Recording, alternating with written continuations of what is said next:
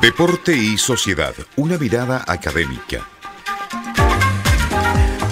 Espacio de análisis y discusión en torno al fenómeno deportivo nacional y mundial, conducido por el doctor Miguel Cornejo, miembro de la Asociación Latinoamericana de Estudios Socioculturales del Deporte y del Grupo de Estudios Olímpicos y Sociales del Deporte de la Universidad de Concepción.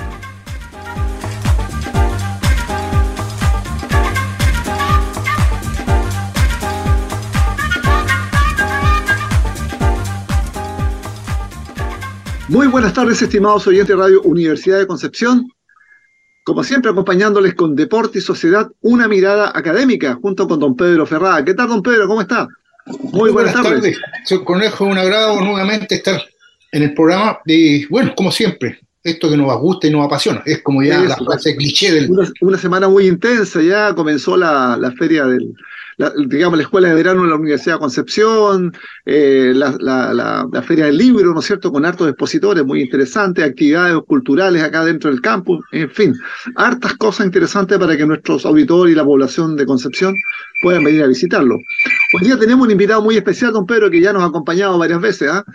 un colega argentino de, la Universidad de La Plata, ¿ah? eh, Daniel Zambaglioni, ¿ah? un, colega de que participa en, varias redes internacionales, redes de, académicas fundamentalmente de, del análisis del deporte, una mirada social que es importante porque si bien es cierto el deporte de élite es súper importante para los países, pero está al otro lado que también no es menor y también es necesario para poder desarrollar un montón de cosas de, desarrollo del ser humano.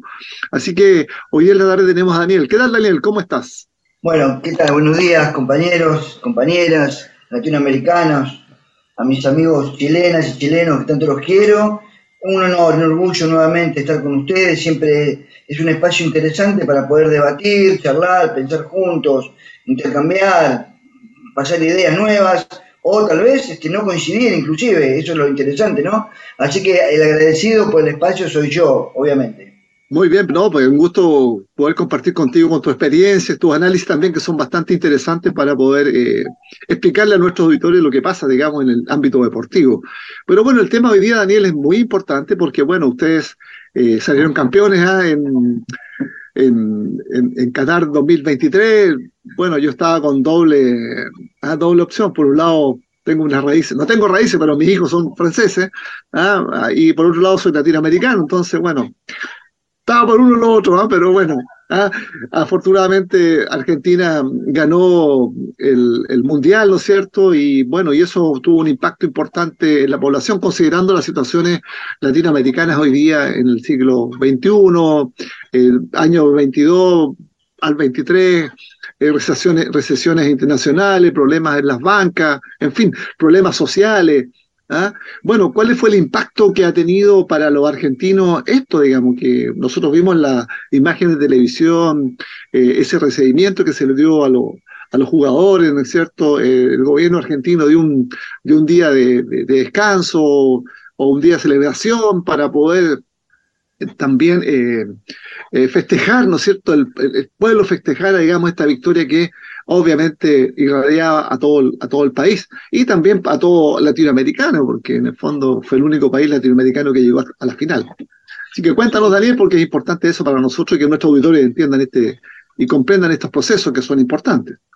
Ah, vos arrancaste diciendo una cosa que es central. Me parece que ahora hablamos de particularidad de Argentina, pero el impacto fue latinoamericano sin duda, fue latinoamericano sin duda. Inclusive hasta nuestros rivales más directos en lo futbolístico, ¿no? Que puede ser Brasil y Uruguay, se manifestaron este, muy, muy contentos. O sea, de hecho, este, compañeros y compatriotas han expresado el saludo, han dicho, bueno, eh, eh, Latinoamérica este, por encima de los países europeos.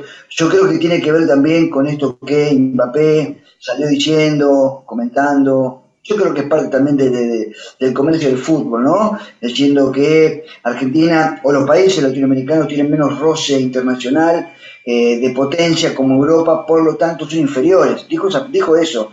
Terrible porque se condenó, ¿no? Lo, se condenó con su propia lengua. Entonces el triunfo de, de los débiles, de los sufridos, de los oprimidos de Latinoamérica digamos, fue como una victoria que trasciende lo que sucedió en la gramilla, trasciende lo que sucedió en las gradas, trasciende lo que sucedió durante los 90 o el alargue o los penales, sino que se trasladó inmediatamente a una cuestión social, a una cuestión política o de geopolítica inclusive, porque inclusive muchos presidentes salieron a expresar el, con su contento por el triunfo latinoamericano, por sobre el europeo, ¿no? Bueno, estas cuestiones de fútbol, estas cuestiones que donde uno no puede negar y no puede confundir que el fútbol, a pesar de lo que dice Scaloni, no es solamente un juego, ¿no? Nuestro técnico dice que el fútbol es solamente un juego y se refugia en esa frase que yo creo que no es una frase acertada. El fútbol no es solamente un juego y en el fútbol se, comprometen infinidad de situaciones políticas, económicas, sociales, este, hasta religiosas, hasta religiosas. O sea, eh, eso es el fútbol. En lo particular, que ahí la pregunta que ustedes me hacen, don Pedro y Miguel, en cuanto a qué sucedió en, Argentina, digo, fue una cuestión eh, inédita, inédita. Y se lo digo yo, argentino de nacimiento que viví los tres mundiales donde Argentina salió campeón. O sea, yo vi el, 78 siendo un, joven de 15, 16, 17 años, después estuve en el 86, que fue para mí uno de los más hermosos, justamente porque Maradona fue un emblema de, de Argentina, y obviamente, y este, el 23, pero con una particularidad, una particularidad muy, muy clara, que es la que estás planteando vos, Miguel y Pedro, en cuanto a qué sucedía o qué está sucediendo en Argentina. ¿Qué está sucediendo en a nivel social? ¿Qué es lo que estamos analizando ahora? ¿no? Argentina viene de un proceso de cuatro años anteriores, este, a, eh, de, 2015 a 2019, de un gobierno de carácter neoliberal, ¿no? Un gobierno donde realmente hizo desastres sociales, económicos, políticos, desastre, desastre. O sea, eh, eh, la gente entró en la pobreza y creció la pobreza, se sacó presupuesto de educación, se este, aumentó la desocupación laboral, se cerraban las industrias, se abrían las importaciones de manera eh, descomunada, se priorizó actividades a los sectores acomodados económicamente del sector del campo sobre todo y del sector industrial y el trabajador, la persona de a pie, empezó a sufrir estos embates. Eso es tristeza para el pueblo, eso es tristeza para el pueblo. Entra un gobierno de carácter nacional y popular, al menos en el título, al menos en, sus, en, en el currículum de Alberto Fernández, eh, y sin embargo, Argentina empezó a repuntar en algunas cuestiones, empezó a salir de la pobreza, perdón, empezó a salir de la, de la indigencia, pero la pobreza creció estamos en esa situación. Eh, la situación laboral no es la óptima. Hay mayor, empezaron a abrirse mayor fuente de trabajo. Sí, es verdad, pero no es la óptima. Hay un montón de compañeras y compañeros sin trabajo, hay 50% de población eh, eh, en situación de pobreza. Estamos en una situación bastante complicada. Hay situaciones políticas que el gobierno nacional no las toma, seguimos con presos políticos, seguimos con presos políticos, entre esos Milagro Sala, una compañera que en lo social y fundamentalmente en lo deportivo y recreativo ha hecho infinidad de obras en Jujuy, una, provincia muy, muy pequeña, y sin embargo este, sigue encarcelada por un gobierno de carácter radical, ¿sí? de, colores radicales, ¿sí? Este, que la tiene, la tiene encerrada ¿no? en, su casa con este, prisión domiciliaria, pero está presa y nuestro gobierno no hace nada. El triunfo de Argentina lo que trajo fue una explosión de alegría.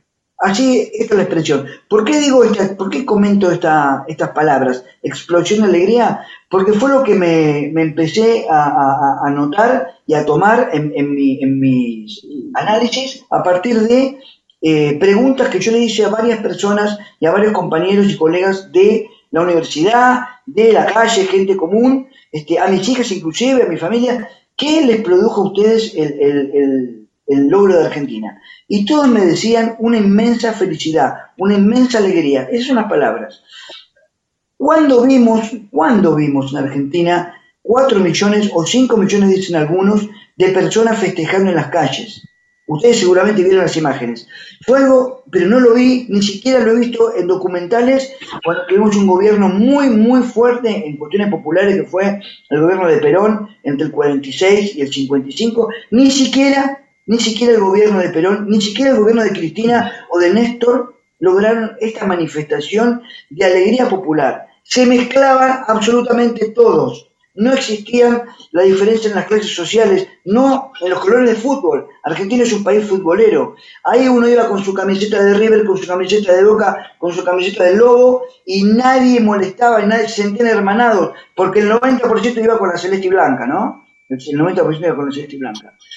Un solo, eh, cabe destacar, un solo, un solo muerto en un, en un accidental no hubieron desmanes en, forma terrible, ¿no? Siempre se producen desmanes con ahí muchedumbre, pero no fue significativo. O sea, fue una fiesta popular. Eh, eso recaló, recabó también en el espíritu argentino. Salió como una argentinidad, nosotros como, como hay una canción que dice la argentinidad al palo, ¿no? Salió la argentinidad de la profundidad del corazón de las personas que estaban oprimidas o que se sentían que necesitaban una alegría.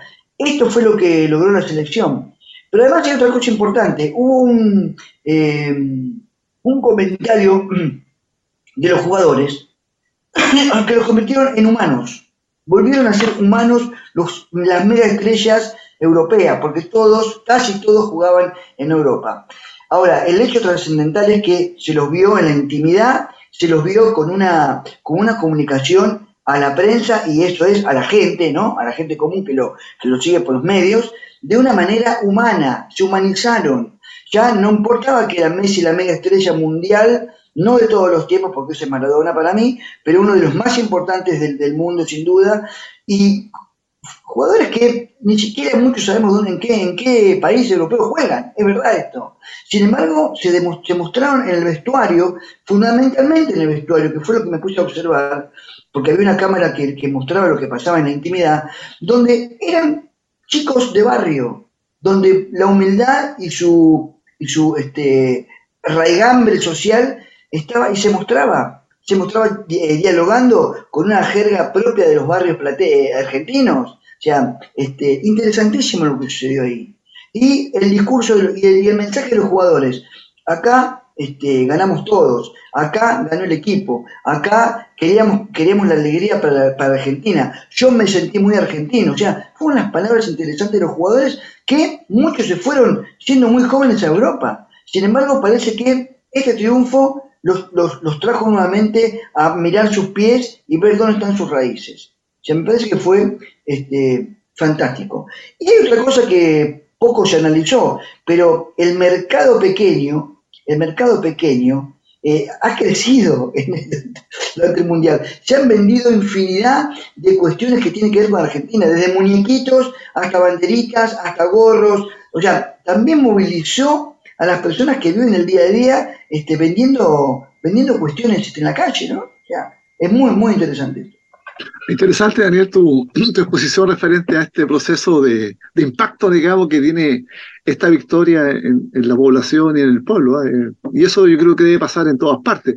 No fue lo mismo lo que pasó con los brasileños, ¿no es cierto? Los brasileños que toda la vida ellos han sido ganadores, digamos. Hay, hay toda una cultura de, la victoria que está enraizada en el, en el pueblo brasileño, porque la verdad es que no son malos, son buenos, tienen buen equipo, tienen mucho tienen muchos jugadores, mucho recambio, ¿ah? y, eso también hace que eh, Brasil, eh, cuando va a eventos internacionales, eh, Brasil ya tiene una imagen que es positiva, digamos. Todos esperan que Brasil gane, pero esta vez no ganó y eso también provocó una situación compleja al pueblo brasileño, considerando la situación política en ese momento. Digamos, yo venían saliendo de, un gobierno eh, dictatorial, podríamos llamarlo así, un gobierno duro, ¿no es cierto? Eh, eh, con medidas bastante neoliberales, ¿no es cierto?, que tenían que ver, por ejemplo, con, con el tema de, la Amazonía, ¿no es cierto?, de liberar la Amazonía, de destruir el medio ambiente,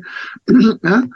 en fin, y por otra parte eh, entra un gobierno nuevo, un gobierno elegido por el pueblo que, que, la derecha lo cuestiona, en fin, hay toda una serie de cosas que son complejas y que se refleja después, hoy día, en las semanas pasadas se reflejó en la situación en que un grupo de, de, extrema derecha, ¿no es cierto?, eh, fueron a, a, invadir las instalaciones gubernamentales de Brasilia. Lo mismo que pasó en el Capitolio en, en Estados Unidos, o sea, es una, una reproducción. ¿ya?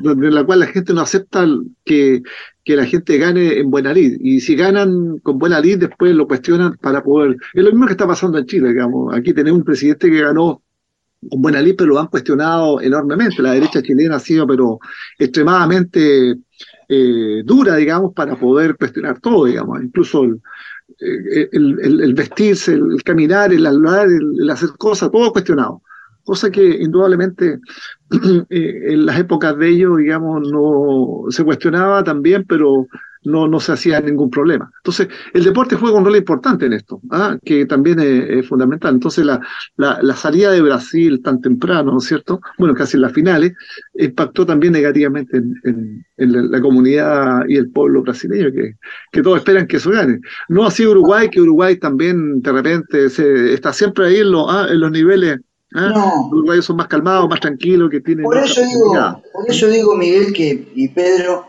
que el triunfo trasciende lo que ha sucedido en el césped, trasciende. O sea, una, hubo una explosión del pueblo.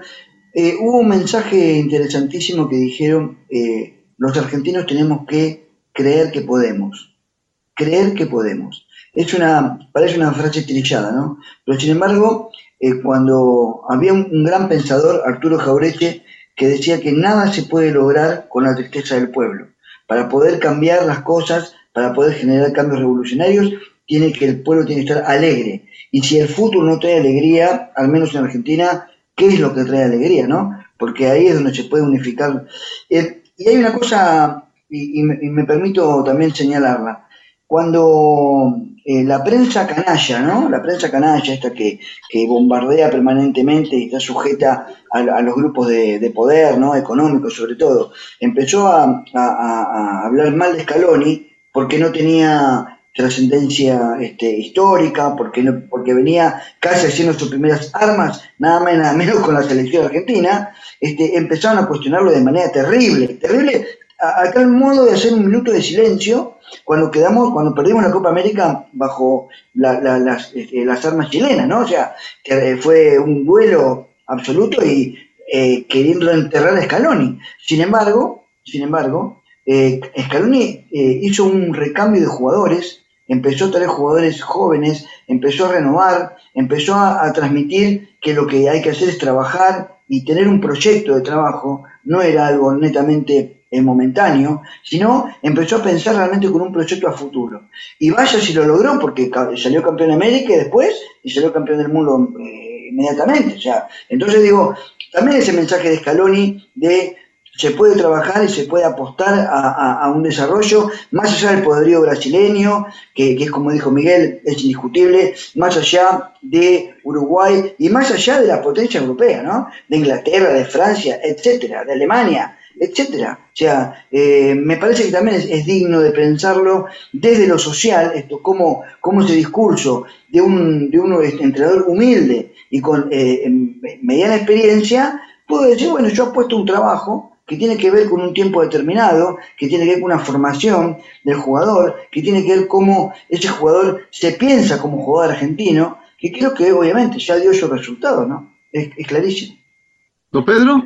Sí, Daniel, con mucha atención, como siempre, entregando esos conocimientos de, la historia del fútbol. Generalmente uno, bueno, yo me voy a la historia. Eh, hablamos de hermandad latinoamericana. Hay una frase cliché, como recién dice usted algo de eso. Porque el triunfo de mi vecino es del triunfo mío. Pero eso está mal entendido hoy día. Hay una animadversidad entre los pueblos sudamericanos, digamos, porque el fútbol está acá centralizado. Entonces, eso es doloroso para los pueblos. ¿Por qué? Porque lo hacen, a nosotros nos hacen hacer enemigos. Y eso en el fútbol no puede ser. Yo me acuerdo que venían los equipos argentinos, por esto la historia siempre me gusta, y leerla y, estudiarla y todo lo que te conlleva. Pero antes que nada, le voy a mostrar algo que tengo acá. El globito. Entonces, eso es, como digo, Argentina, lamentablemente, por la guerra, la Segunda Guerra Mundial, dicen que Argentina podría haber sido campeón mundial si esto no hubiese acontecido. ¿Por qué? Porque tú, grandes figuras como fueron la máquina de River, que era un equipo espectáculo, que está considerado dentro de los cinco mejores equipos del mundo, de la historia del, fútbol. ¿ya? Entonces, hay, una, anécdota que se lo voy a contar, a lo mejor la sabe. Hay un periodista argentino que en la década del 40, cuando Pedernera de River se fue a Atlanta, y él dijo, me gustaría tener alta plata para comprar el pase de Pedernera y para que juegue en el living de mi casa. Esa era la calidad de, de, y la calidad de Muñoz, de Moreno, de Lauruna, de Lustoy, etc. Entonces, por eso que digo yo, cuando los pueblos eh, no nos alegramos porque hay un, un suceso importante, un mundial. Entonces, como digo, ¿qué es lo que hay que hacer para volver a reencantarnos con esto de, del fútbol y de la historia? Porque lo sabía cuando la vez anterior conversamos y se lo dije, el fútbol lamentablemente, por los indeseables que existen hoy día, el fútbol está así como está. Entonces, no sé cuál es la fórmula, sabes me dijo que no hay fórmula, evidentemente que no hay fórmula, porque ¿quién soy yo para, para cambiar esto? No, posible. Entonces, por eso digo, por la alegría del fútbol esta es la pasión que nos juega. Independientemente, como también lo dijo Don Miguel, que el fútbol, la alegría, el equipo del 70 era, alegría ver jugar un equipo. Da lo mismo que sea Brasil o cualquier club, equipo, perdón, o selección. Entonces, eso es lo que a mí me, como que me, me un poco, por decirlo de alguna manera. Don Pedro, lo que pasa es que justamente el fútbol eh, fue tomado como un comercio, el fútbol ultra profesionalizado fue tomado como un mercado. Entonces, a partir de ahí, los que ordenan los que ordenan, ¿no? Este, de manera constitucionaria, permanente, a través de los medios de comunicación, hacen, hace justamente cambiar la lógica que esta que usted está proponiendo.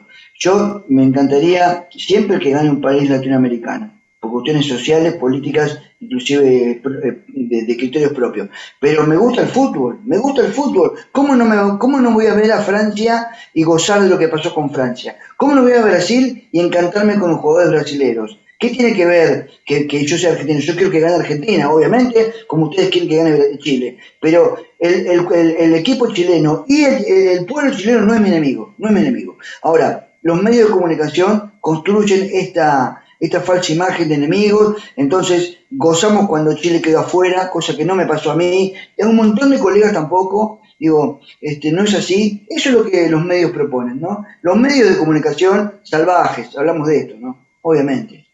Excelente el comentario Daniel, estas opiniones que estamos dando sobre el deporte, en particular el fútbol, que bueno, el fútbol es el, el que arraiga, digamos, las identidades, las emociones, ¿ah? y la Copa del Mundo de Qatar, que fue una, una, copa bastante cuestionada también en su momento, ¿ya? por la forma en que se eligió la sede, después lo que pasó al interior de la construcción del, de, esas instalaciones, eh, las situaciones, digamos, paralelas al, deporte propiamente tal, que uno no puede estar ajeno a eso, ¿no es cierto? Ah, el abuso de los derechos humanos, la explotación del hombre, en fin, hay un montón de cosas que estos grandes eventos a veces, a veces eh, causan tantos problemas que eh, estas copas, este juego a veces lo tienden al olvido, pero eso no hay que olvidarlo, porque eso está ahí. Eso forma parte de esto, y eso no debería ser, digamos. ¿ah? Y eso los países que, como Qatar, ¿no es cierto?, eh, que manejan mucho dinero, bueno, no tuvieron problema en construir y desarmar, digamos, los estadios. No, no es lo mismo para nosotros latinoamericanos. ¿ah? No, no, claro, como el tema de Argentina y lo que pasó, yo obvié la corrupción de la FIFA. La obvié por completo, pero todos sabemos lo que es la, lo que es la FIFA, ¿no? Todos estamos conscientes de eso. Ya entonces digo, creo que para mí era ya un tema tratado. Claro, pero digamos, en este contexto, digamos, cuando uno dice la, fiesta del fútbol, cuando los equipos ganan, las selecciones ganan, indudablemente que provocan una serie de situaciones positivas a la población. Tú lo mencionaste, ¿no es cierto? Ah, el impacto económico que esto eh, en algún momento acarrea fundamentalmente, ah, en que la gente, eh, tú decías, los pequeños empresarios, los, los vendedores de, de gadgets, las cosas pequeñas, obviamente que eso provoca un impacto, ah, un impacto, digamos, lateral al, al, resultado del esfuerzo que esto, esto implica, digamos, que, que fue ganar la copa y el, equipo que llega a la, ciudad, que es bien recibido y viene todo este proceso que es importante. Yo creo que, y eso lo puede pasar a cualquier país latinoamericano, que es importante también saberlo en ese, en, ese contexto, que, es fundamental, digamos. ¿ya? Así que Daniel, yo creo que ha sido una, interesante conversación de, lo que tú has planteado, tu experiencia en relación a lo que ha pasado con, con Argentina. y que eso, bueno, esperamos que sigan ganando, eso es importante, ¿ah? y que ganen otros equipos también latinoamericanos, porque acuérdate que todo el affair que pasó con, con Ecuador, ¿no es cierto? Chile-Ecuador, ese, esa, esas luchas que a veces son, no son, no son deportivas, ¿no es cierto? Bueno, si ellos clasificaron, clasificaron, que, que hayan puesto un jugador más, un jugador menos, ah, buscándole la quinta pata al gato, no tiene nada, digamos, el juego es juego. ¿ah? El fair play tiene que ser limpio, ¿no es cierto? No con chiquiñuela, no con algo que, que vaya más allá de lo que, se, espera. Y también, bueno, ver que, que no solamente nosotros, los países latinoamericanos, los países africanos, que también tienen buenos equipos, que ya en algún momento van a poder llegar. Vimos cómo, cómo, eh, ¿cómo se llama este equipo? El, el, Marruecos. Marruecos, ¿no es cierto? El equipo de la sección de Marruecos, él logró estar ya en las finales, digamos, salió cuarto dentro de esta, de esta eliminatoria que, de este campeonato que es importante. Muy, muy digno los países africanos, muy digno. Inclusive, mal que me pese, un equipo que jugó muy bien fue el equipo de Estados Unidos.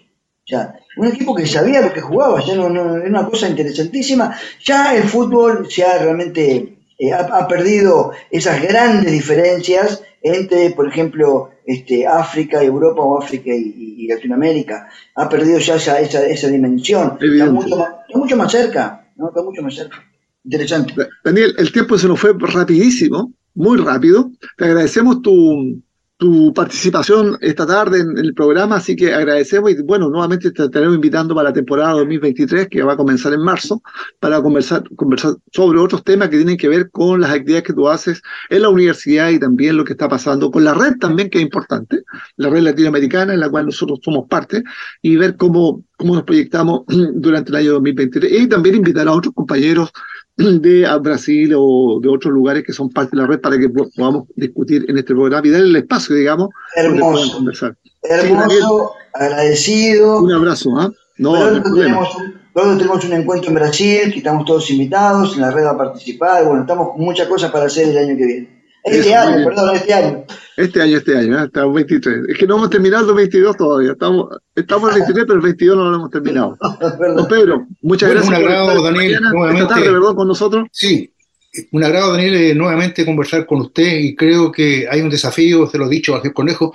Ojalá podamos tenerlo algún día por estos, por estos pagos, como dicen ustedes. Vamos a hacer el esfuerzo de traer a Daniel para vamos a hacer el esfuerzo, que no sea muy oneroso. Eh, la acá en Concepción sería ideal, ¿eh? Un plato, un plato de sopa, una cama limpia y un baño me basta, no necesito nada no, más. No, no es problema. No, eso está, no hay problema.